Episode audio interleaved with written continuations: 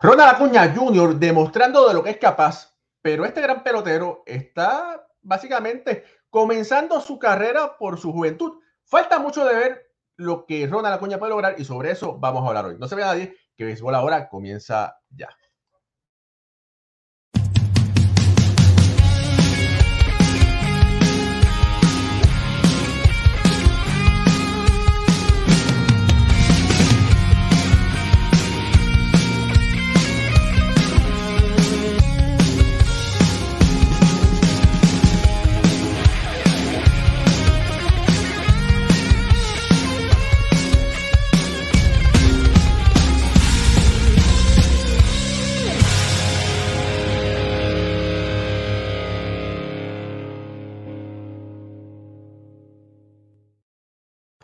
Muy buenas noches familia del béisbol, bienvenidos a otro programa más de béisbol entre amigos por aquí, por béisbol ahora. Mi nombre es Raúl Ramos, me acompañan Alfredo Ortiz y Pucho Barrios directamente desde Borinquen, querida Puerto Rico, también mi tierra.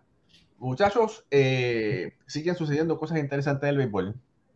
Ayer salimos inesperadamente domingo a hablar un poquito sobre el reburú las malas noticias de Jason Domínguez, pero hoy queremos comenzar hablando sobre el gran Ronald Acuña Jr. Saludos a Javier Villalobos que está conectado, Julio Rodríguez que también dice presente, ya dice que dio su like, Ed Panas, eh, el mejor pintor deportivo de Puerto Rico del Caribe, Widalis Maldonado, saludos.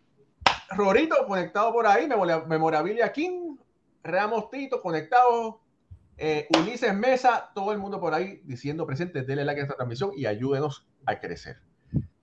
Eh, Ronald Acuña, con el hit de oro, ganó el juego y de la misma forma logró que los Bravos de Atlanta formalmente pudieran clasificar a la postemporada, formalmente, porque se ya se han llevado a los Mets y a todo el, a Raimundo y a todo el mundo. Mira, sean como Ramos Tito que dice, ya yo compartí. Gracias, Ramos, gracias, papá. De verdad que sí. Y de verdad que eh, Acuña es uno de esos jugadores que está compitiendo por el premio al jugador más valioso, por el premio al pelotero más destacado de la MLB de este año. Sí, podemos decir que si eh, Otani, sabemos que Otani es un, es un, es un marciano, pero quizás al Otani haber estado lesionado gran parte de septiembre, ¿verdad? Le resta un poco. Y eso pues, nos permite apreciar la grandeza de, Acuña Jr., que de verdad que es un pelotero sumamente joven, que ha estado ya hace varios años en el béisbol, tiene solamente 25 años, pero le falta poder conquistar la postemporada del béisbol. Los Bravos ganaron la Serie Mundial, pero sin Acuña. Todavía Acuña no ha podido ganar una serie mundial él. Y eso sería, Alfredo Ortiz, esa cherry que le pone al banana split, ¿verdad? Que uno dice, qué linda ella. A veces, eh, te comes el banana split, ¿verdad? Cherry, no te la ¿verdad? Pero eso es como lo que le falta a Acuña en esta joven carrera. Adelante, Alfredo. Sí, definitivamente, él tiene como lo que hizo el americano un chip on the shoulder todavía. Y y aunque hemos visto que ha sido un jugador bien productivo en la temporada regular, no solamente en esta, sino en su carrera, pues, pues sí, no ha, no ha conseguido esas victorias importantes en los playoffs que hacen a los jugadores legendarios. Y, en esta organización de Atlanta, que es una organización que, que se caracteriza por, por ganar, ¿verdad? Eh, lo hemos visto muchos años consecutivos en la, en la postemporada, lo mismo que hicieron en los 90, en los 2000.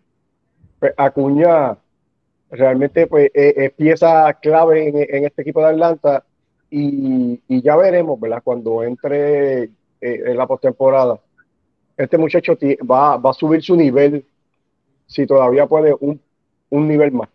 Lo, lo, lo, estoy, lo presiento así, siento que va a estar bien productivo para el equipo de Atlanta.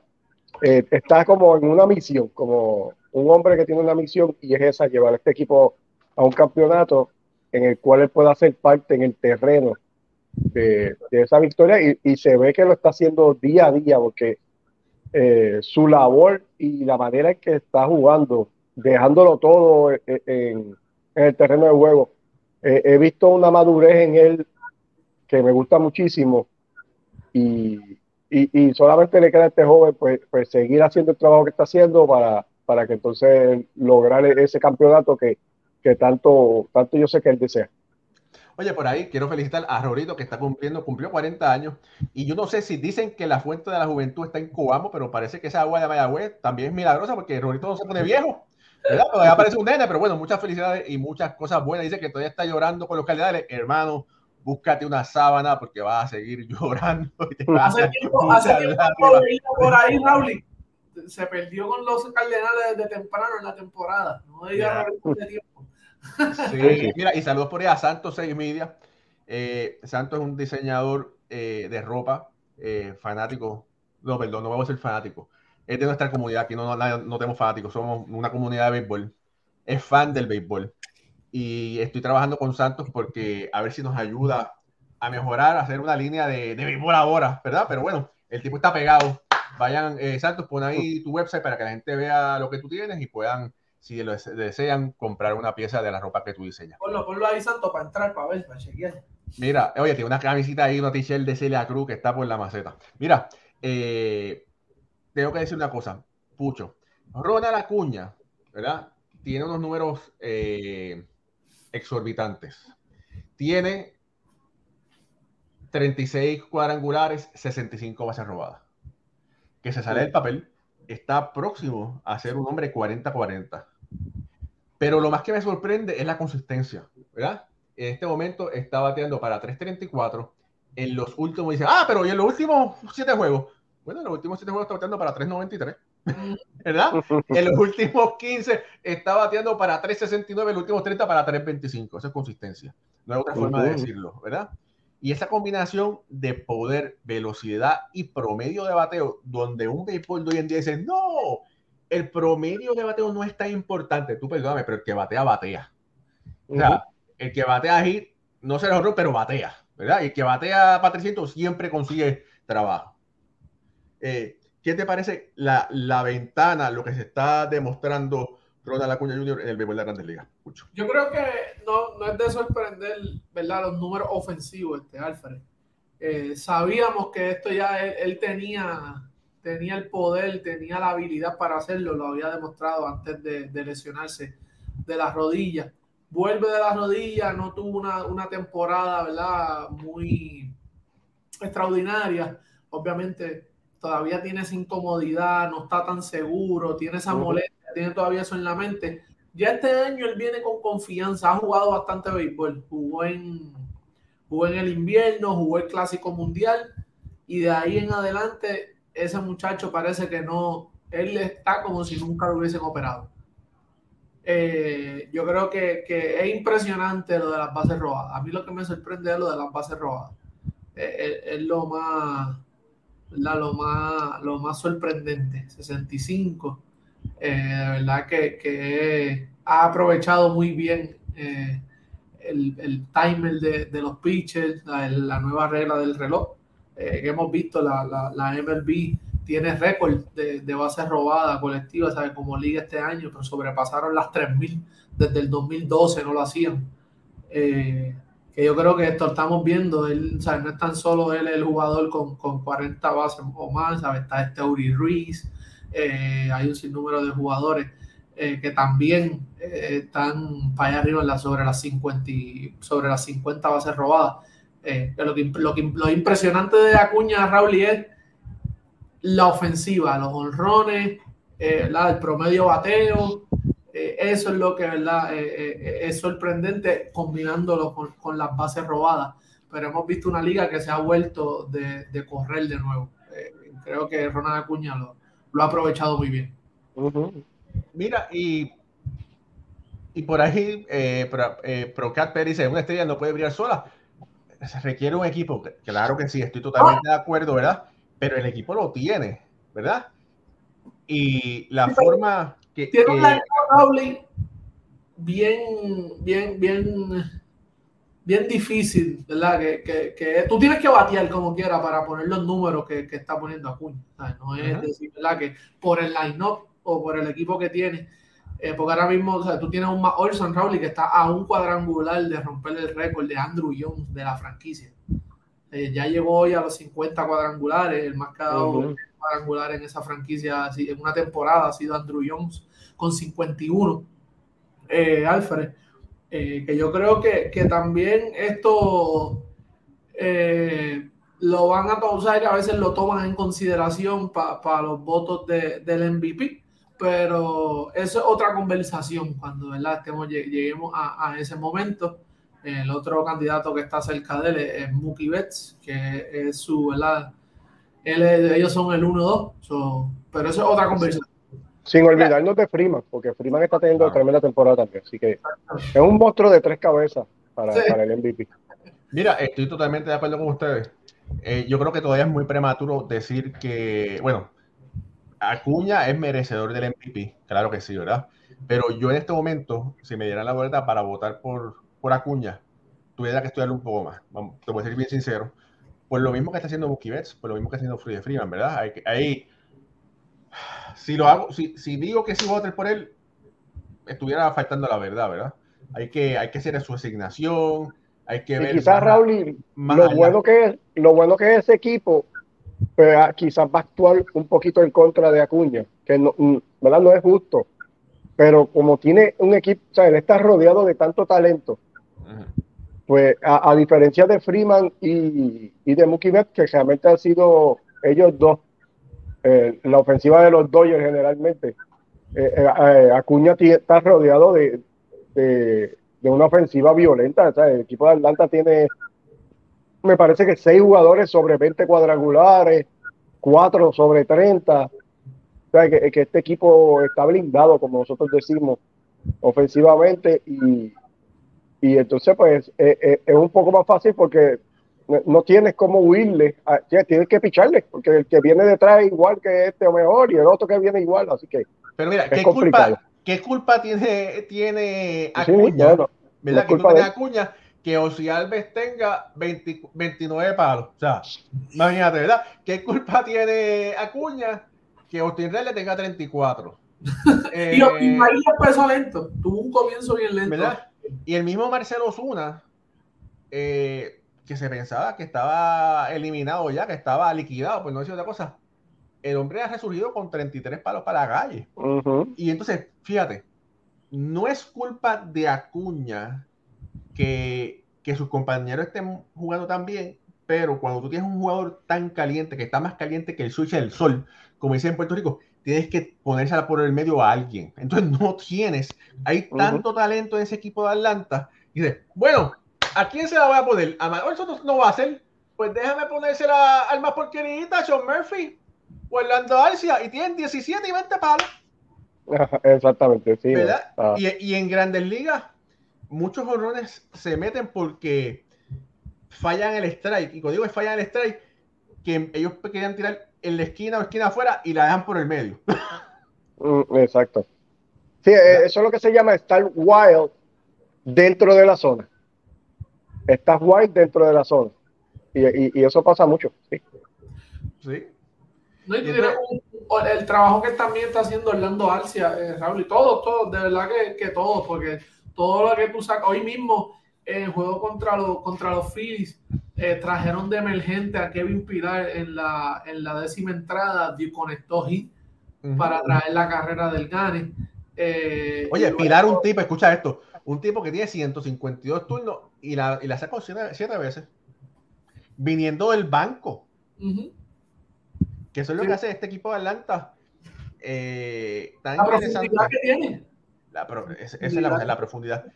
Y escuchen ahí, y a lo que nos están escuchando y lo que nos están viendo, me gustaría saber si escriban, eh, me eh, si son fanáticos de Atlanta, pues no soy fan, no soy fan, no soy fanático de Atlanta, pero respeto el equipo o me gusta el equipo, que, escríbanlo ahí, que lo quiero, quiero, ver qué, qué piensan ustedes.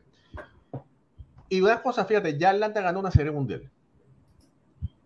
Y el core de jugadores, bueno, falta, falta Soler, ¿verdad? Eh, pero tienen, tienen a Rosario que, que, jugó muy bien y tienen, aparte, el, básicamente el, el, mismo grupo de jugadores.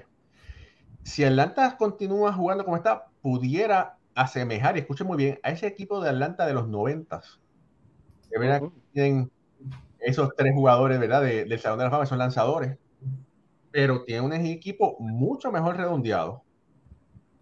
Y si el gerente ha movido sus piezas, el, el, el, dirigente ha sido muy bueno, aquí puede haber una especie de, de equipo para la historia. Si ellos pueden, si ellos pudieran ganar una o dos series mundiales más, es algo que casi no se ve. Mira, Raúl, y te quería decir, el dominio de este equipo de Atlanta ha estado tan sobre, sobre lo normal que, mira, ofensivamente, ese es el equipo que, que más carreras por promedio hace ahora mismo en la Liga Nacional. Están primero en jorrones, primero en promedio, primero en OVP, primero en OPS Plus. Son segundos con el equipo que menos carreras permite. Están primero en ERA Plus y primero en FIP. O sea que ellos están dominando los dos lados de, la moneda, bateando y el picheo también. Así que es un equipo que, que lo tiene realmente todo, ¿verdad? realmente destinado a, convertirse campeón si todo, todo le sale bien y no tienen alguna lección importante en esta última semana o algo, pero por lo que han puesto, los numeritos que han puesto en esta temporada se merecen realmente estar ahí en esa serie mundial y, y quizás ganar. Veremos a ver qué, qué, pasa con este equipo de Atlanta cuando entremos a la, a la postemporada. Que sabemos que ¿verdad? el béisbol es uno diferente eh, empieza a jugarse béisbol pequeño, eh, pero un equipo que lo tiene todo, eh, son, los, son los favoritos ahora mismo a, ganar la, la, Serie Mundial. Y ustedes le ven alguna deficiencia a este equipo? Yo creo que. Bueno, es que un equipo ya que tiene experiencia de postemporada. y, y, es bien difícil, pero este año ellos han estado cruising, ¿sabes? Han estado tranquilo, no han tenido adversidad en ningún momento. Eh, yo creo que como depende cómo uh, Stinker ahora maneje los muchachos, el descanso y cómo ¿verdad? maneje ese, e, e, esa, esa carga de ahora para refrescarlos para la, para, para la postemporada, que podría ser bueno, podría ser malo. Alfred, porque tú sabes que... Sí, lo único que yo te digo es, quizá eh, el bullpen Perdió, perdió un par de brazos importantes. Yo, Will Smith, que era el cerrador el año pasado, no está. AJ, AJ Minter no ha tenido la temporada que había tenido anteriormente, que estaba bien dominante. hay, algunos brazos ahí que, eran bien dependable el año pasado, que no están ahí ahora mismo.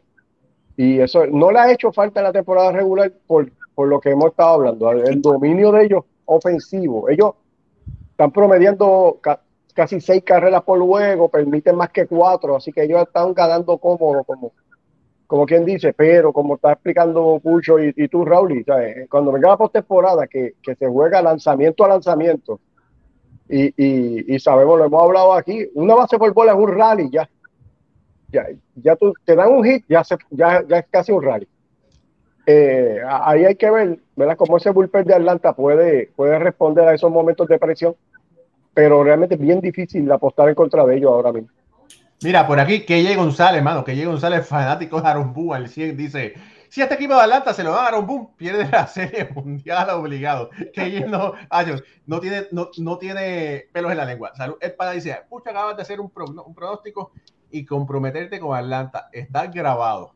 No, claro. Oye, y yo le he dicho, yo le he dicho en el chat, si Atlanta no gana la, la serie mundial, sería una decepción por el oh, equipo que tienen y por la temporada que han tenido este año. Bueno, al final los Dodgers, yo entiendo que los equipos, los equipos más poderosos de la nacional son los Dodgers y son los Bravos.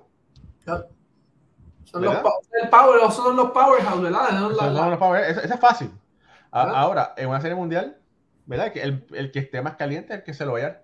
Pero definitivamente, tú sabes, el que está más caliente por lo bueno que es, es nuestro querido amigo Carlos Bonilla de cuidatufinanzas.com. Si tú necesitas ayuda para tu plan de retiro, aumentar activos, planificación de presupuesto, plan para situaciones inesperadas, eh, llama a Carlitos 787-942-0860. visita www.cuidatufianzas.com. Ahí hay un planner muy interesante, es completamente gratis. Sube a la página, ve ahora, después de el show, ve a la página, hazlo y baja el planner para que eso te ayude para tu presente y tu futuro. Ya, ya, Carlito, ya Carlos Bonilla clasificó para la postemporada. Ahí está. está clasificado hay que hablar con, con Carlito para que, a ver si habló con Aaron Rodgers ahí en New York, que se acaba de, ¿verdad? Esperemos que, que se mejore. Oye, sí. se lastimó el, un tobillo. El tobillo, Empezando. Empezando, no, no, no, yo no creo que. ¿Cuántos pases hizo Alfredo? Estaba en la tercera jugada del juego. Estaba escuchando que dicen que Papá Dios la tiene con la tiene cogida con los equipos que, que terminan con ETS. Con los Mets, con los Nets y con los Jets.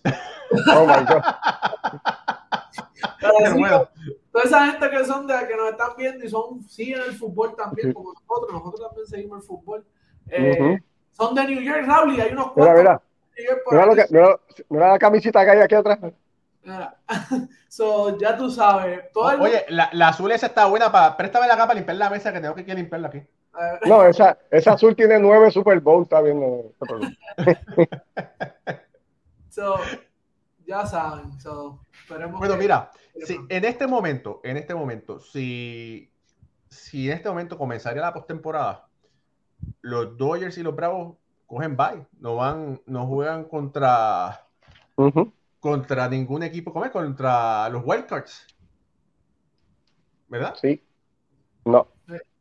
No, sería en la nacional sería ellos dos cogerían bye y sería Milwaukee contra Arizona y Filadelfia contra Chicago Cubs que serían dos buenas series eh, de verdad que esas serían dos buenas series. Vamos a coger un minutito para explicar eso eso bien chévere ¿verdad? el formato que clasifican dos equipos como estás diciendo, Atlanta y los Dodgers cogerían bye de esa primera ronda por ser los mejores dos récords. El tercer equipo campeón de división lo va a ser Milwaukee y por ser el tercer equipo campeón de división tiene que jugar en esa primera ronda y jugaría con el tercer mejor wildcard, que en este caso en el momento es Arizona. Así que Milwaukee y Arizona jugarían una serie de tres juegos, el que gane dos, y los juegos serían en Milwaukee, los tres. Los tres juegos serían en Milwaukee. Y entonces los otros wildcard, que sería el primer wildcard con el segundo, eh, que en este caso al momento, porque todo está, la Liga Nacional está cerquita, los Marlins están ahí y San Francisco también. Eh, Filadelfia y Chicago Cubs serían esa segunda, esa segunda serie donde se jugarían los tres juegos en Filadelfia. ¿Qué pasa? Que el que gane de Milwaukee y Arizona se enfrentaría a los Dodgers y el que gane de Filadelfia y los Cubs, ese sería el equipo que tiene que jugar con Atlanta. Lo que asegura esto es que el equipo que termine con mejor récord en cada liga no tenga que jugar con, un campeón de división hasta que no llegue a la liga de campeonato de, la, de su liga. Así que eso es lo que asegura. Por eso es que aunque Filadelfia ah, pueda tener mejor récord en algún momento que Milwaukee, Milwaukee tendría que jugar con los Dodgers si gana y Filadelfia si le ganara a los Cubs tiene que jugar con el equipo de Atlanta porque así es que está establecido. Está, está duro, esos dos matchups también duros para los dos equipos, ¿sabes? Sí. Sí, sí. un equipo de, eh, ahora mismo los, ejemplo, una serie de, Cincinnati y, Milwaukee, eh, son dos equipos que, se parecen mucho. no, no, eh, pero Pucho, pero ah, dime de Milwaukee con Arizona, que ese es el que está ahí. Que diga, de Cincinnati. ¿Quién es el que va? Yo lo acabo de decir. Eh, Milwaukee y Arizona. Milwaukee, eh, ¿verdad? Cincinnati no. Cincinnati, si en este momento Cincinnati va para las maletas y se va a su casa. Eh, Arizona y, y, Milwaukee, Milwaukee con mejor picheo.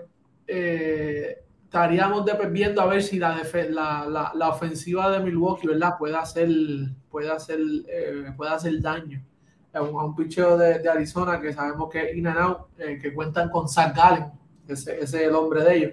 Eh, pero sabemos que del otro lado está un Colvin Carroll que, que está encendido, un Ketel Marte, el mismo Manuel Rivero, un equipo joven, ¿verdad? Eh, eh, con deseos de, de seguirle la, pasando de, ronda. este sería bueno, pero Milwaukee tiene la, ventaja porque es un equipo de mejor picheo. Yo creo que. Mira, reforzando, reforzando lo que tú estás diciendo, Pucho, en esa misma línea, si los compara, Milwaukee número uno en WIP en la Liga Nacional. Arizona noveno de 15 equipos en WIP. En ERA Plus, Milwaukee segundo en la Liga Nacional y Arizona 11 de 15 equipos. Así que lo que tú estás diciendo, hay una discrepancia bien grande en el picheo de Milwaukee con el picheo de Arizona. y ahí es donde... ¿Qué, dice la ofensiva? Ofensivamente, eh, mira, eh, fíjate, Arizona, si lo vamos a mirar por los numeritos, Arizona está un poco mejor. ninguno de los dos equipos está por debajo del promedio de la liga en la mayoría de las categorías, pero sí Arizona está un poquito mejor. En OPS Plus Arizona es 8, Milwaukee es 11. En, en averaje Arizona es 8 como equipo, Milwaukee es 14 en, en averaje como equipo. En cuadrangulares Arizona está número 10, Milwaukee número 12. En carreras anotadas, Arizona es el sexto equipo que más carreras anota, Milwaukee es el noveno en la liga. Así que ellos eh, no están entre los mejores ofensivos en la mayoría de las categorías, pero sí se ve la diferencia de picheo de Milwaukee. Mira, eh, si pasáramos a la americana, si pasáramos a la americana, Baltimore. Los Yankees no están, perdonen, los Yankees no están. Perdonen a todos esos fanáticos. Yo los quiero un montón. Y Raúl, el año que viene vamos para el Yankee Stadium. Eh, pero no están, así que tranquilo. Yo lo sé. Ya mismo, ya mismo alguien puede por ahí que Boston tampoco. ya, mira, ya Alfredo está loco ya para hacerle así, mira, ya. Ya, ya, ya, están preguntando ahí si van a comer. Para este muchacho, Jorge Caraballo, ya mismo lo va a poder por ahí. oye, oye, ¿qué pasa con Jorge? Jorge es de los míos, que es de Ponce. No, es buena, buena gente, buena tranquilo, gente. Tranquilo, tranquilo con Jorge. Lo único que ya, Alfredo. Ajá, exacto, lo único mal. Mira, dice, mira, eh, Ed dice, Alfredo, pero acuérdate de la ardilla ciega, siempre encuentra la nuez. Eso es verdad. Mira, en este momento en la americana, Baltimore y los Houston Astros pasarían eh, a la primera, de la primera ronda, ¿verdad? Porque Minnesota, que tiene el, que en estuviese ganando la división, se enfrentara al equipo de Seattle, ¿verdad? Eh, y después los Reyes se enfrentarían a, que, al, a los Blue Jays. A Toronto, sí. Ese sería el matchup en este momento. Así que sería la oportunidad de Carlos Correa.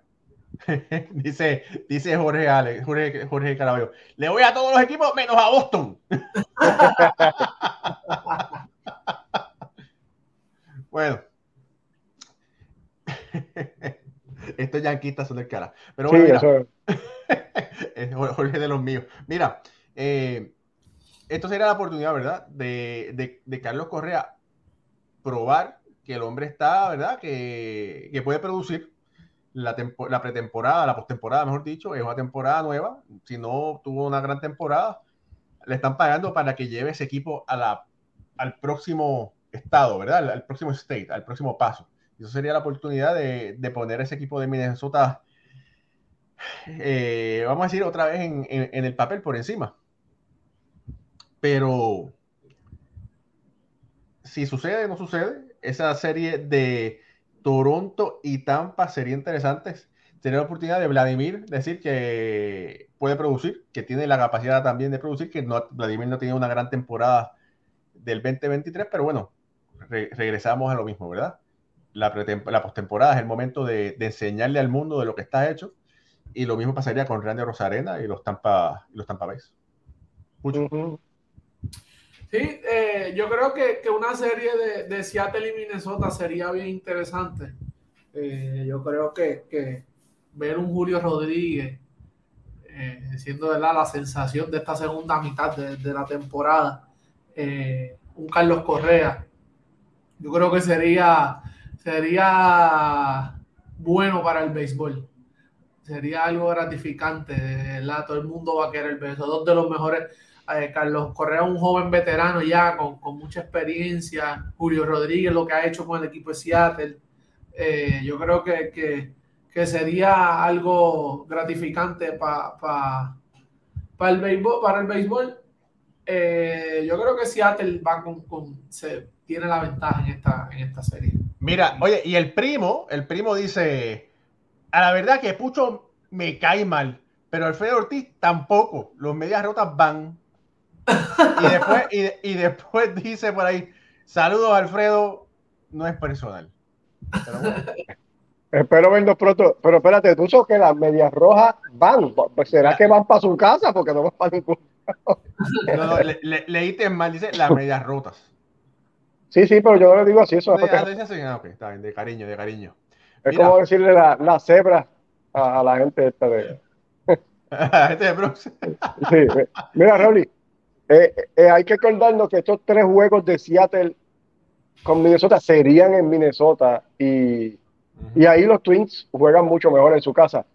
Aunque Seattle para mí sería el equipo favorito en este entre estos dos. Pero hay que contar con que los juegos van a ser en Minnesota, donde va a ser un frío violento y cuando las, condiciones son así, el picheo normalmente es el que domina. Y Seattle, ah, picheo. Seattle tiene mejor picheo. Minnesota tiene el combo de López y, y Sonny Gray, que es un 1-2 bastante sólido en esta temporada, pero con todo y eso, el picheo de Seattle me gusta muchísimo más. Y, y sería una serie bien interesante donde Correa, como tú dices, podría darle borrón y cuenta nueva a esta temporada regular y empezar de cero en la postemporada, donde él normalmente eh, ha sido un caballete. Sí, pero y por ahí dicen que no tiene que demostrar. No, sí, tiene que demostrar. Tiene que demostrar, sí. Porque ahora es que le está cobrando supuestamente lo que vale, ¿verdad? Pues que demuestre entonces que de verdad lo vale. y estamos viendo un equipo de Houston Sí, tiene, hay un equipo de Minnesota en una central, ¿verdad? Primer lugar, tú tienes que jugar, tienes que ganar para estar primer lugar como quieras, eso no importa, ¿verdad? Si los demás equipos no ganan, son malos, tienen problemas, eso no es problema de él, no de Minnesota, hay que jugar béisbol como quiera. Pero mira, la división dice mucho. Mira, y me encanta, me encanta que esa serie va a ser en Minnesota, porque a mí no me gusta esa serie que empieza a las 10 de la noche. Oye, ya sueño rápido. A mí me gusta. Pero Alfred, y volviendo al tema del picheo de Seattle, tiene un equipo de, de, Minnesota que es el equipo que más se poncha en la liga. y, que aquí eh, y en el caso de, de, Carlos Correa, definitivamente tiene que probar algo, porque él es como el cantante que era de una, de una banda bien famosa. cuando estaba, cuando estaba con, con Houston, ¿verdad? Que estaba acompañado de, de, muchas estrellas. El, el cuando estaba con Grupo Manía. Y, ahora él es el, él, es el solista en, su banda en su banda eh, propia y hay que ver cuánto puede producir ahí en, el equipo de Minnesota que definitivamente esa alineación no es la misma que, tenía acompañándolo en Houston y entonces un, hueso bien difícil de roer una serie de Minnesota y 7 para, para Minnesota. Mira, saludos por ahí a Lupita Padilla que está conectada por ahí. Saludos, Lupita. Dice Jorge, dice, lo único que le pido a Dios es que los mandemos para el sótano sin retorno. bueno. Mira, lo que tú desees se va a, revertir, Jorge. mira, eh, ahora, si habláramos un poco sobre ese equipo de Baltimore y ese equipo de, de Houston, vamos a empezar con la mala noticia de que ya se dijo que Felipe Bautista tiene eh, un tear. Eh, oye, es lo mismo ahora todo el mundo, es el, eh, un tear en el UCL, esa es la moda ahora. Todo el mundo un desgarre, un desgarre, ¿verdad? que ya definitivamente está fuera, ¿verdad? Sabemos que está fuera de temporada, tienen deberían operarlo para ver si Bautista pudiera llegar, pudiera regresar la próxima temporada en un momento final de la temporada, pero mientras más, más se demoran, pues más tarda una recuperación de, de esa forma. Y sabemos que Baltimore está construido a largo plazo, me refiero, no solamente para la temporada, está construido para las próximas temporadas. Y de verdad que la pérdida de Félix Bautista de ese equipo es un gran problema, un gran problema, eh, muy lamentable que Bautista no esté disponible. No, le, cae todo el peso a, Cano. a, a Jamie Cano. el Cano.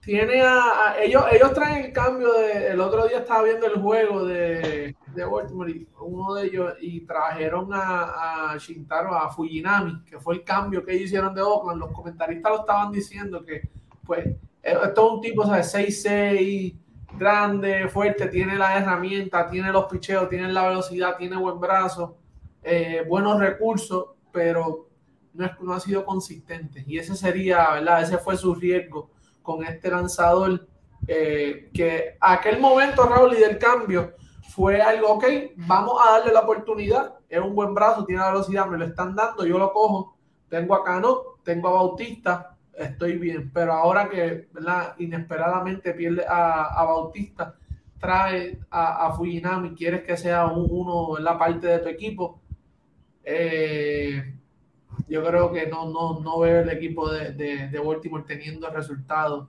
¿verdad? Con, con, Fujinami no ha sido no ha sido ese hombre. Esperemos que, ¿verdad? En la, en la, en la postemporada todo puede pasar. Y ahí llegó mi hermano Ricardo Vivón desde Caracas, Venezuela. presente. ¿Es hermano tuyo nada más? ¿No es hermano de nosotros? El mejor narrador de Venezuela, él dice que no, pero yo siempre digo que sí. eh, para, eh, eh, por lo menos, eh, mira, el mejor narrador de Venezuela que está en este programa es, es Ricardo Para nosotros es el mejor. Sí. Eso, muchas gracias. ese es el, el, el problema, Raúl, y ahí con, con Baltimore van a tener que. Mira, Fujinami, Fujinami, que tiene todas las herramientas, tira muy durísimo, tira a 103 millas, pero lo que pasa es que muchas veces los lanzamientos, y Ricardo ha, ha narrado varios juegos de Baltimore los lanzamientos se quedan flat por el medio del plato y entonces esa, esas rectas y movimientos se la batean. No, o no tira strike, Mira, o no tira strike. Pero lo hemos visto mejorar, porque con, lo, con el equipo de Oakland tuvo una efectividad de 8.76, mientras que con Baltimore ha tenido una efectividad de 4.56, cuatro carreras menos cada nueve entradas. Y lo que hemos visto de Fujinami es la inconsistencia, porque puede tener dos juegos buenos y tiene un juego que lo mata, y le, le tres o cuatro carreras en dos tercios de entrada, ¿verdad? Pero bueno, es, eh, es una ayuda, ¿verdad? Jorge López, la llegada de Jorge López, eh, que no es el mismo Jorge López del pasado, pero debe ayudar un poco a Jenner Cano, pero de verdad que esa, esa pérdida de, de Felipe Bautista, que ya se dijo que era un, tiene un tear en el UCL, que es la moda ahora, eh, lamentablemente es una gran pérdida para ese equipo de Baltimore. Eh, Ricardo Gibón, eh, saludos hermano.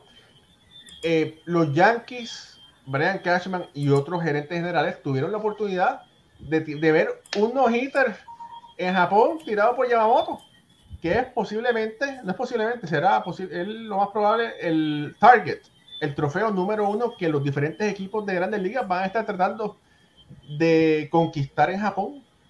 ¿Qué tan bueno es este lanzador Japón? Bueno, primero que nada los saludo. Eh, muy buenas noches a todos y disculpen la demora en la que estoy entrando.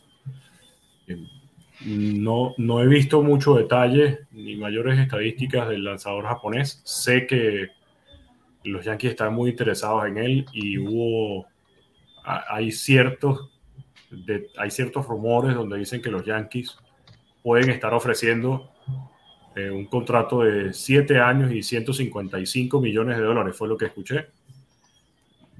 hay que ver, porque justamente conseguir un lanzador japonés que sea dominante y que tenga una carrera fructífera en grandes ligas es bastante difícil. Eh, si, si, no se lesionan eh, o si no son o si no tienen altos y bajos, que es lo, que es lo más común, parece un riesgo porque así lo han demostrado todos. Eh, el Yu Darvish es el que ha demostrado em, endurance, de poder estar largos años en grandes ligas, pero Daisuke Matsusaka brilla por su ausencia. Eh, Yusei Kikuchi brilla por su ausencia. Cuando nos vamos a, los relevistas, Hirokazu Sawamura con los Mediarrojas de Boston brilla por su ausencia. Eh, Shintaro Fujinami presentó unos números al principio de la temporada terribles. pero luego fue disminuyendo la efectividad y fue aumentando justamente su dominio de manera consistente, pero ahora volvemos a ver como ese pitcher que tiene altos y bajos. Entonces, yo no, no sé si sea un, un tema de adaptabilidad, de que les cuesta eh, lanzar en grandes ligas por diferencias con Japón. En Japón lanzan más picheos rompientes que, que rectas y los picheos rompientes no, no son tan rápidos eh, o, son, o no son tan bruscos como lo son en los Estados Unidos y se quedan como muy flotados o muy puestos en la zona. Pero miren, eh, si no lo toman los Yankees, lo toma otro equipo. Y creo que en muchos de estos casos es mejor tener esa arma secreta tú y ver qué puede pasar a que la tenga otro y ese otro te domine gracias a la apuesta que no estuviste dispuesto a hacer.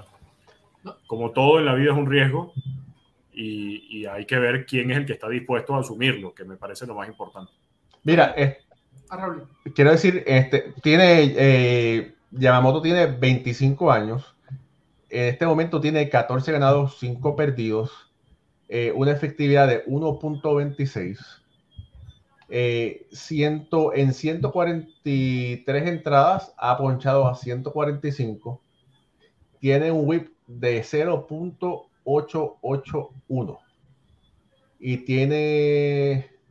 Si tiene un whip de 0.81. Y estoy buscando aquí el fit que no lo veo. No lo encuentro nada, pero bueno, tiene, tiene números muy buenos. Eh, ha sido consistente. Ganó 18 del 21 15 del 22 eh, y lleva, ¿cómo es? lleva 14 en el 23 y también fue campeón mundial con el equipo de Japón. Mira, y por aquí Jorge Alex Caraballo dice que no ha permitido carrera en 42 innings. Impresionante. Hay que, lo que pasa con estos lanzadores, y es como estaba diciendo eh, Ricardo, la, el, el adaptarse. Es como los Mets han llevado a, Senga, a Kodai Senga, la han llevado súper bien por eso mismo. A ver, él, pichea aquí cada seis días, él no, no entra cada cinco, no, no tira cada cinco días, por eso mismo.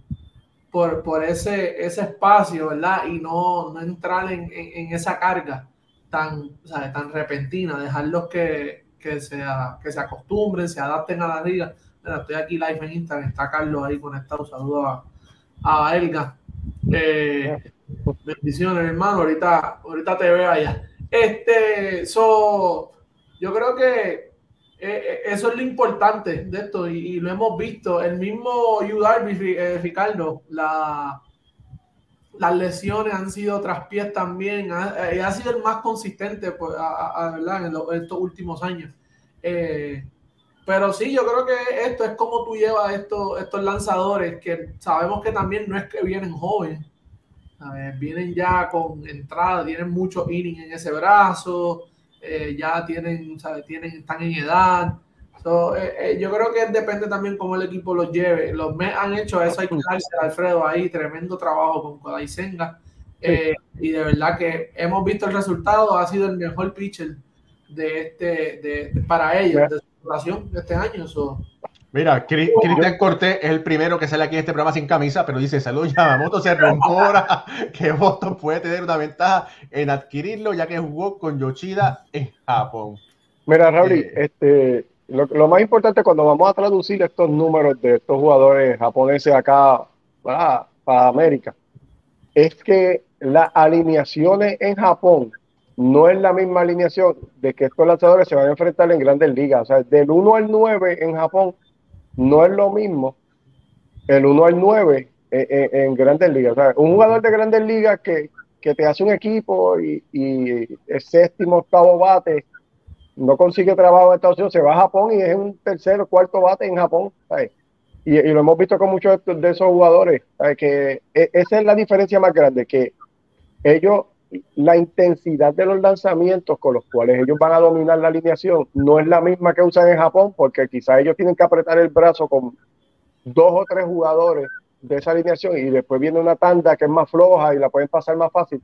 A que cuando vas a equipo de grandes ligas, del 1 al 9 tú tienes que meter el brazo para poder dominar y por eso es que los vemos que se desgastan Y fue lo que pasó con Matsusaka, que brilló en dos World Baseball Classic, venía con un resumen increíble, llegó a Grandes Ligas, no pudo, no pudo ponerse a nivel. Tuvo, tuvo solamente una temporada buena con el equipo de Boston y después de eso se veía un hombre desgastado y, y, no fue lo mismo. Y ha pasado como muchos otros lanzadores, tienen una, dos o tres temporadas buenas y después se le acaba, se le acaba el maíz, como nosotros decimos.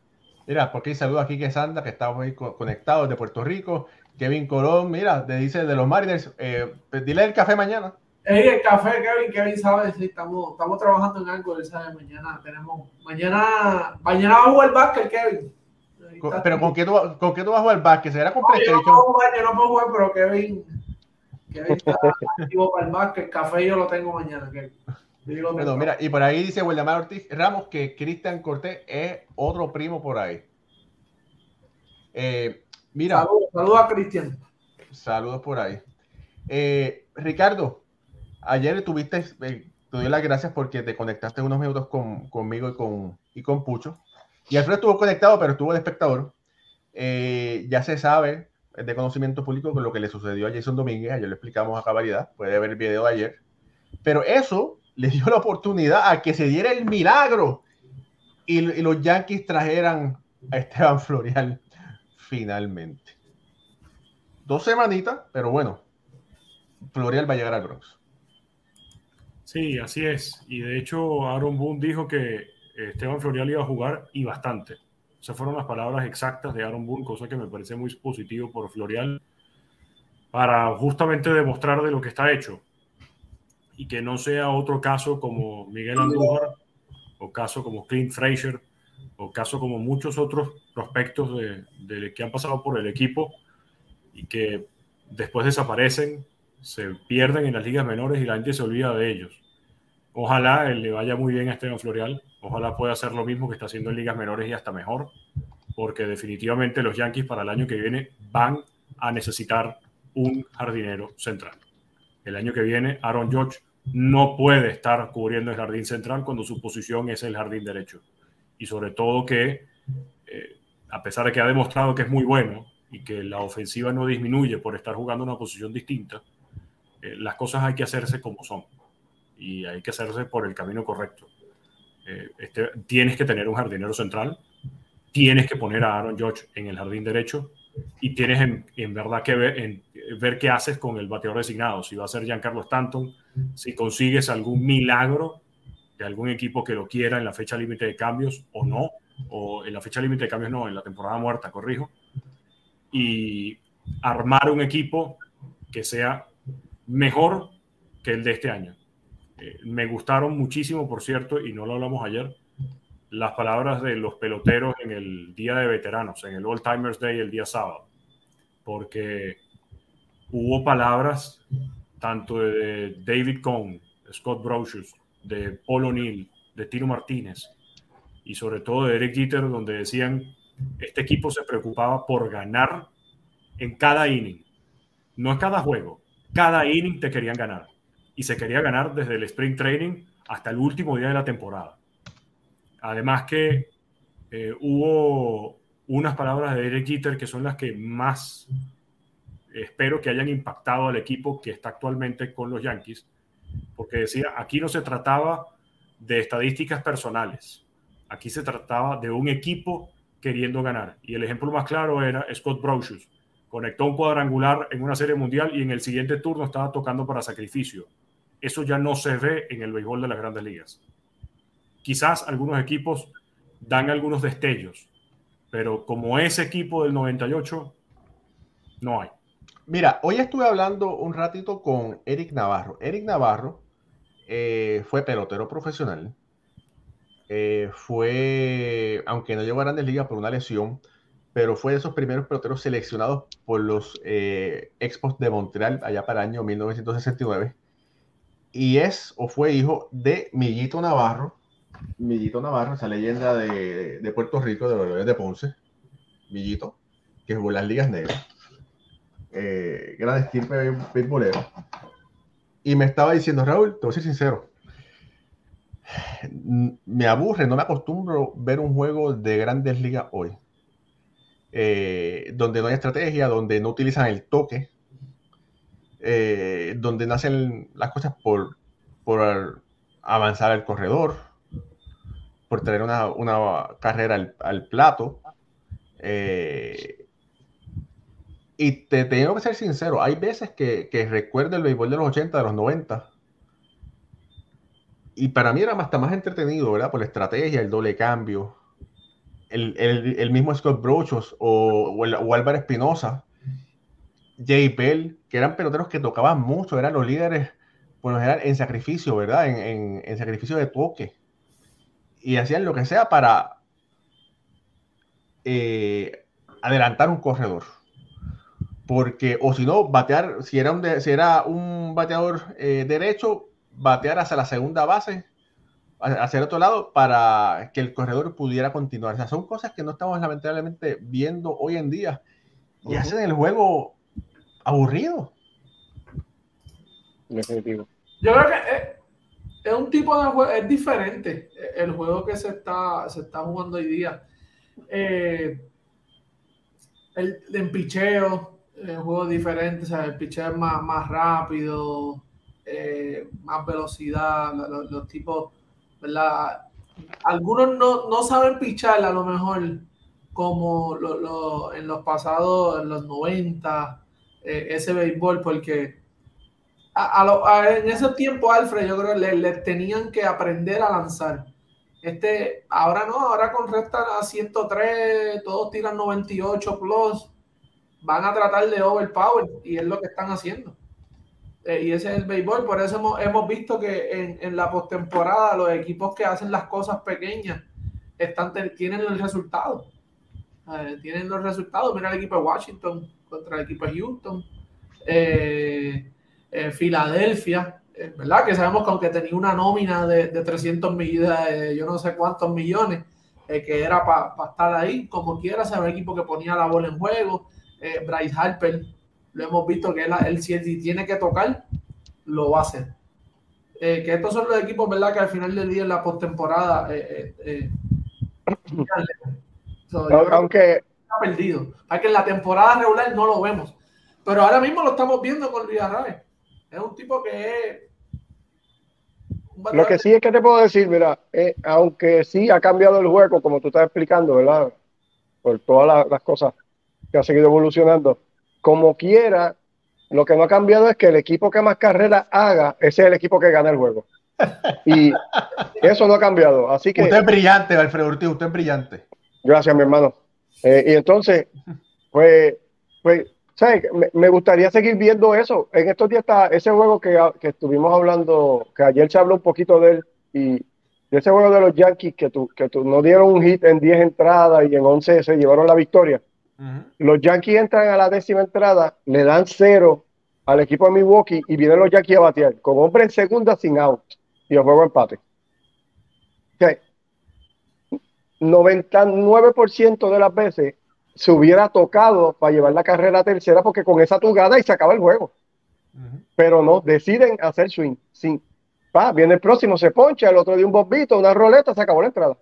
No movieron al corredor en ningún momento, nada. O sea, si tú no tienes nada que perder porque el juego está empate y tienes el hombre en segunda carrera del gane, toca la bola, llévalo a tercera y tienes dos turnos para empujarlo. Un wild pitch, un error, cualquier cosa, se acabó el juego. Pero ya no se está pensando de esa manera. Entonces, se le sigue olvidando a todo el mundo que lo que tú te necesitas es anotar. No importa cómo anotes, si es un horror, es lo mismo que si hubiera dado un bombo de sacrificio con hombre en tercera, vale una carrera igual. Así que eso es lo que estamos viendo. Y no tan solo eso, Alfredo, el mismo eh, cuando estuve en, allá en, el CDF con Raúl y estuvimos viendo el juego y yo le dije a hubo una entrada que los Mets tenían hombre en segunda sin out. No me la cuentes, por favor. Tres, vinieron tres out corridos, primer picheo. El tipo no hizo más de cinco picheos en los próximos tres bateadores. La mayoría hizo swing a primer picheo. Y es como que Raúl, yo le dije, Raúl, mira, swing a primer picheo. Así tú no ganas tú, tú, tienes que hacer las cosas, tú tienes que coger turno. Tú tienes que irte a, a, a los old school, coger turno, verle los picheos al tipo. No importa que tú lo hayas visto toda la temporada, no importa que tú hayas visto mil videos del tipo. Tú tienes que ver cómo él está ese día, verle los picheos, cómo está la curva, cómo está el aire, el cambio, a qué está tirando. ¿Sabes? Tú tienes que verlo live, no en un iPad, como están haciendo ahora. Ah, no, yo lo vi en el iPad, pues yo voy a subir el primer picheo porque va, va esto. ¿Sabes? No, tú tienes que ver el picheo, tienes que irte, ¿verdad? Ese, eso, eso intangible que, se usaban más antes que ahora. Mira, y tengo que decir, y te, para personas que, eh, bueno, solamente estábamos ahí, estabas tú, estaba Moisés y estaba yo. Y disfruté mucho ver ese juego contigo porque al tú jugar pelota tienes otra mentalidad y captaste algo. Recuerdo que captaste, eh, Francisco Lindor tenía como un tic, o tiene como un tic, a la hora de batear. Sí. Que, que te, espérate, mira. Y entonces pasó algo que hizo, la, le hizo swing al, la, a la primera bola o a la segunda, rápido. Y cuando regresó al dogout, Boxer lo regañó. Hubo, hubo, hubo, un intercambio de palabras. No. Y ya sabíamos que iba a pasar por lo que tú mencionaste. Espérate, ahí, está, ahí pasó algo extraño, porque hizo esto? Mira el movimiento y lo cantaste. Sí, hubo un turno que él, él- él tenía que, o sea, eso mismo, eh, él tenía que ver el picheo. O sea, tú no puedes ser el caballo del equipo y tener un turno grande y irte en un picheo. O si vas a hacer piche, si vas a hacer swing tu primer picheo, Ricardo, tú sabes que siempre se dice, Alfred, tienes que o sacarla o darle duro de foul. Pero tú no puedes ser un primer picheo con una rola primera. Tú siendo el tercer bate del equipo con hombre, con hombre en, en posición de anotar. Eh, No, no puede pasar. Y, y- y eso fue más o menos. Lo, lo- lo que sucedió en, en- en esa jugada. Y luego Bosho Walter lo jaló. Y tuvieron, tuvieron un intercambio cerrado y tuvo un intercambio de palabras en el dogout. eh, posiblemente por, por esa jugada. Eh, de verdad que, que, eh, son las cosas pequeñas lo que hacen estos equipos grandes en, en brillar en, en la postemporada. Los mismos Yankees, el mismo Derek Jeter. Derek Jeter no era un tipo que te acababa los juegos, Ricardo, con jonrones. Tú ves los, los momentos grandes de Derek Jeter son hit para right field. Tú sabes, es- es buscando poner la bola en juego. Eh, Es así. Mira, por aquí Ulises Mesa nos, nos- me envió esto, dice Ulises Mesa, que es de, de nuestra familia de por ahora, se entretiene con sus diseños y lo podemos, lo podemos disfrutar por, por Twitter. Dice, vemos aquí el coyote, dice, este año el 2023 tengo todo el dinero para conseguir todas las piezas marca Acme que me permitan conseguir un campeonato. Y vemos eh, el coyote como el despilfarrador de los Mets y vemos a los Bravos como el corre camino la organización de Atlanta Braves, desarrollos inteligentes de talentos joven, costos bajos, que es como hacían lo- los antiguos muñequitos, ¿verdad? Entonces, vemos la diferencia, los Mets son el coyote y el corre camino son los Bravos. Muy bueno esa caricatura. Eh, Ulises, me duele que la hayas compartido, pero es una realidad. Mira, Raúl, eh, quería cogerle que nos faltan un par de minutitos, Ujú. pero eh, creo que es importante mencionar, ¿verdad? Hace 22 años todos nosotros nos acordamos, ¿verdad? De dónde estábamos cuando sucedió lo que ya sabemos. Y lo quería traer de la parte de que el béisbol fue un momento, fue, fue el evento quizás más importante luego de, de aquello, eh, para tratar de, de traernos un poco de alegría a nuestras vidas y, encaminarnos a lo que parece, a, a lo que creemos que es la normalidad y el día a día.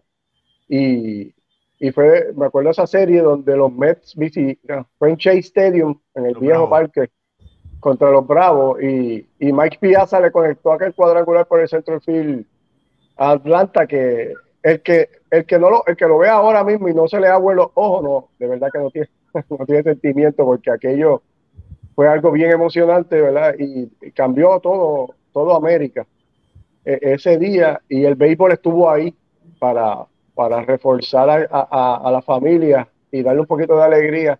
Y, y eso es lo que buscamos cada día, eh, inclusive con, con este programa y la manera que nosotros lo hacemos, de darle un ratito a ustedes de, de alegría, donde puedan este, compartir con nosotros, porque esto es un compartir y, y sentirnos como familia, eh, eh, dándole ¿verdad? Nuestro, nuestro granito de conocimiento eh, todos los lunes y jueves.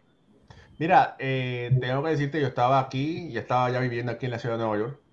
Eh, por lo general, yo me demoro de mi casa al City Field. En un buen día son 45 minutos. Puede ser entre 45 minutos y una hora. Yo nunca había llegado tan rápido al, al, bueno, en ese momento era el Chase Stadium. Eh, yo llegué de mi casa al Chase en unos 14 minutos. En, ese, en, eso, en esa serie, después cuando se abrió el, béisbol, ¿verdad? Eh, y decía, wow. Y todo el mundo, bueno, eh, había sucedido una tragedia muy grande. Todo el mundo muy cortés, todo el mundo dando el paso a la gente en los carros, ¿verdad? La una nación tratando de, de sanar sus heridas. Y recuerdo, ¿verdad? Los Mets eh, utilizando las gorras de los bomberos, de la policía, de, de, los enfermeros de, emergencias médicas. Y grandes ligas eh, querían que utilizaran sus gorras de, los Mets con la NY. Dijeron que no, que ellos iban a utilizar esas gorras. Y dijeron, bueno, pues entonces los vamos a multar. Y ellos dijeron, multanos, a nosotros no nos importa. Si no jugamos con estas gorras, no vamos a jugar y los MES utilizaron la gorra de los servicios de emergencia, policía, YPD, bomberos, eh, eh, SFTY y, emergencia por el resto de, la temporada. Fue muy impresionante. Triste y muy impresionante. Pero bueno. Eh, mira, por ahí saludo a Armando de Comet, de Rompiendo la Costura. Eh, y tus invitados, un gran saludo. Eso que están comentando arriba del béisbol actual en alguno de los equipos. Saludos. Pueden ver eh, rompiendo la costura de lunes a viernes a eso de las, ¿qué son hermano? Las dos, entre 12 y 1 de la tarde. Eh, por ahí conectado. Eh, creo que es todos los días. Algo más para, bueno, el próximo... ¿Ah? Otani hoy salió de la alineación. no estaba pautado, o sea, estaba schedule para regresar hoy a, a la alineación de los angelinos. Ricardo, eh, hizo su rutina, estrechó, calentó, cogió swing en el, en el cage, ¿verdad? Y no, no se sintió 100% y fue donde Phil Nevin y le dijo, no estoy 100%, hoy no es el día. Lo mejor que puede hacer Otani es no jugar por esta temporada. ¿Qué tiene que probar? Ricardo, tú, si tú fueras Otani, ¿tú jugarías? No. Yo no jugaría. Y, y no solamente no jugaría, eh, yo encontraría un, un diagnóstico rápido sobre lo que en verdad se tiene que hacer. Si me tengo que operar o no me tengo que operar, pero lo tengo que resolver rápido. Porque una vez que esté en la agencia libre no sé qué es lo que va a pasar y prefiero empezar a, a, empezar a recuperarme lo más rápido posible que más bien dejar correr la arruga y que después no pueda conseguir un contrato grande o que quién sabe lo que va a pasar. Sea peor, que sea peor, se agrave más. No, no se va a agravar la lesión porque él, porque él bate, porque afortunadamente, bueno. No, pero también tiene el oblicuo, no soy, el brazo, son dos cosas. No soy médico tampoco, pero la lesión que tiene en el, codo, en el codo no se va a empeorar porque bate. Lo que preocupa es justamente el oblicuo. El oblicuo, eso honestamente no le veo ninguna necesidad a que Otani esté jugando cuando ya es un equipo que está eliminado de hace... de, agosto, de agosto 3. No, de seis meses. bueno, pero ah, agosto primero ellos hicieron unos, unos movimientos para tratar, pero ahí hicieron así después. Se tiraron de desde cabeza. Que comenzó, desde que comenzó la temporada, los angelinos están eliminados. Duele a quien le duela. En una división donde está Houston y donde está Seattle, más Texas los angelinos no tienen chance. Bueno. Mira, eh, vamos, a pasar un rondowncito de lo que está pasando por, en las grandes ligas. Eh, ¿verdad? Orson, eh, Ricardo, ya lo, lo, tocamos aquí, pero yo sé que esto lo hablamos tú y yo. Eh, a un, un cuadrangular de empatar la marca de Andrew Jones de la franquicia. Ya tiene, ya, ya tiene 50. Ya tiene 50. George Donaldson el favorito de todos los Yankees míos de aquí. Eh, lo subieron hoy a, los, los, cerveceros de mira, mira, mira, cómo Alfredo se, repite eso. Mira, mira cómo se lo, se lo George, disfruta. George Donaldson, el favorito de todos mis fanáticos Yankees de aquí. Eh, lo, lo, llamaron hoy al equipo grande. Eh, dio hit, impulsó carrera. ya está jugando en la tercera base por el equipo de los, de los cerveceros. Va a meter 400 en las últimas dos, temporadas, en las últimas dos semanas. Y vuelven y lo filman, como hacen siempre. Eh, mira, aquí sale la noticia que Felipe eh, Bautista pudiera tirar en este 2023. Veremos a ver qué es lo que qué, qué sucede con eso. Ya estuvimos hablando eh, de eso. ¿Qué más está ahí? Los, los, los Cubs, perdón, suben uno de sus top prospects. que de hecho la, la, la mamá salió en la película de Major League Sí. haciendo de. No, no, no fue Major League, fue la de eh, Rookie of the Year. No, no, Rookie of the Year, no. no, no, fue la que, el- que el nene era el, el, dueño de Minnesota. Eche para ¿Qué? atrás. El nene era el dueño de Minnesota. decir ahora. Ya, ¿de quién estás hablando? Estoy hablando de Pete Crow Armstrong. la mamá de ese, el- ese es el prospecto de los Chicago Cubs que era, que fue prospecto de los Mets y fue cambiado por Javier Baez. La mamá de ese muchacho es la actriz que salió en una película de, de béisbol que fue el- que el niño heredó de su abuelo el Sí, equipo claro. de los Minnesota Twins. Sí, claro, Little Leaguer. Little League. Little Ese era- League, Little- esa Little era- Big League. Claro, Pues, sí, Little. Leaguer. Él hereda el equipo de los, de los mellizos de Minnesota de su abuelo. Ah, Sí, Little League, eso. Bueno, pues y el ese. enemigo y el villano de la película son Ken Griffey Jr. y Randy Johnson. Sí, el Ah. Little Big League. Así mismo. Little Big League, Little Big. League. Ajá. Este, eso fue, fue, ¿verdad? Qué dato eso más curioso. Eso estuvo, estuvo súper cool, ¿verdad? Como el béisbol. Eh, ¿Qué más? Eso es más lo que está pasando por el, la- el mundo de las grandes ligas, lo que está pasando ahora mismo. Los Mets están ganando 3 a 2. Hoy se suspendió Jackie y Boston, ¿verdad? Y mañana doble juego a las una y media y a las siete. Creo que son los dos jueguitos. Houston está perdiendo eh, a manos de Oakland en este momento. Oakland haciendo daño.